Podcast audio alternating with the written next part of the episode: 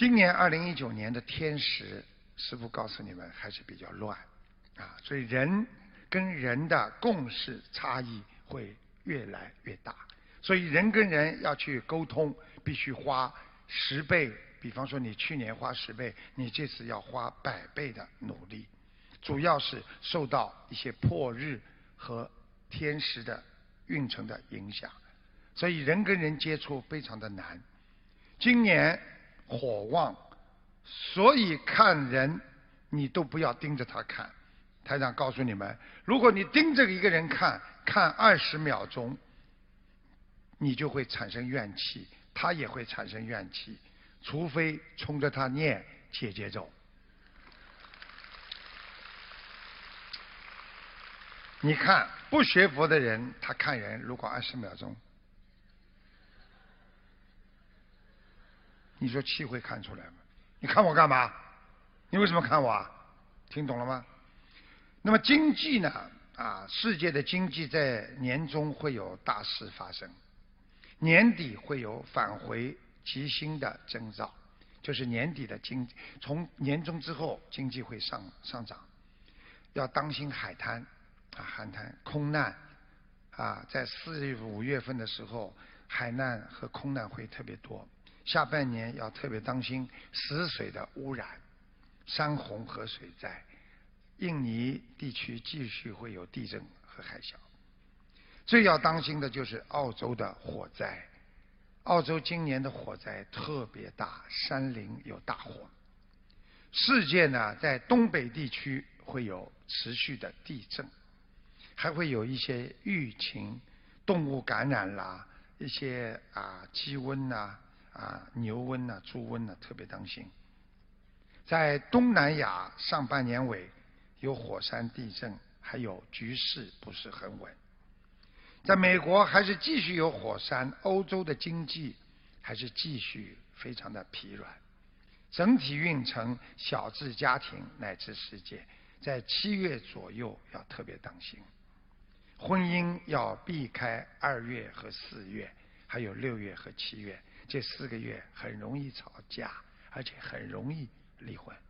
等到你们吵架吵得很厉害的时候，你们最好把这两个月记住。哦呦，台长说的二月不能吵架，会出事。嗯，下个月再吵。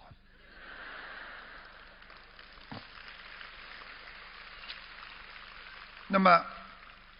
怎么样能够使家里的气场转好呢？你们家里现在人家里，我们现在啊，国泰民安，每个人家庭都比较富有了。最好的方法，在家里客厅里啊，要放一盆鲜花，因为鲜花能够转运的。所以你们都不知道，一个人为什么女人生气的时候，突然之间你给她一束鲜花，让她看到花的时候，她会看到花就算了算了，听懂了吗？因为鲜花会转运的。如果你的客厅里边放一束花，你生气的时候看看它，有时候回来整个房间的气场就不一样。所以鲜花还是很重要啊！你看全世界每个国家都注重花。你看澳大利亚它有花展，坎培拉有花展的。坎培拉花展过了没有啊？是几月份啊？一般？我想不起来了。我刚来澳洲的时候经常去看花。那个在家里呢，要多看看。如果实在没花的话呢，多看看山水画。要看山水画的话，少看山，多看水。水是财，水能让你心情平静。大家听懂吗？家里放一点新鲜的菊花，可以长寿。如果人要老人家在家里，你给他买点菊花，可以长寿。啊。这些你们都听不到的，啊啊，那个想生孩子顺利的话，怀孕啦，想生孩子啦，家里要放点万年青，啊万年青，要孩子读书好，你要让孩子最好在考试的之前的一个月或者半个月，让孩子每天早上晒十五分钟背啊晒太阳，增加他的能量体，这孩子会脑子非常的好，啊。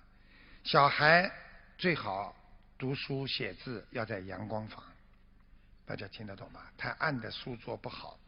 今年呢，一开年股股市会非常不稳的，一直到四月初，股市都不是很稳。但是三月之后，啊，这个股民会越来越多，很多人都会买股票。世界经济呢会在下半年好转，教育、环保都会有走下坡的情况。那么大家都最希望听到的就是健康问题了。今年特别要注意的人的健康，那是肝和肾脏。肝要喝酒要当心，还有注意休息。啊，肾脏就是我们经常说的，人的肾脏不好，那就是要多喝水，因为水就是补肾的。所以每个人都要继续要吃一点啊，这个六味地黄丸，而且特别要当心你们的骨头，因为这个二零一九年火特别旺，人容易争吵，骨头也特别容易脆。今年很多人会问我，师傅应该多吃些什么？蔬蔬菜，师傅告诉你们吃黄瓜，多吃黄瓜，拌炒都可以，因为很多病都是肺引起的，啊，所以多吃黄瓜对肺清肺都是好的，所以咳嗽感冒在今年会特别多，今年女士身体，中年妇女要特别当心，主要是肠胃和骨头、骨关节。但是中年妇女在二零一九年财运比去年会好很多。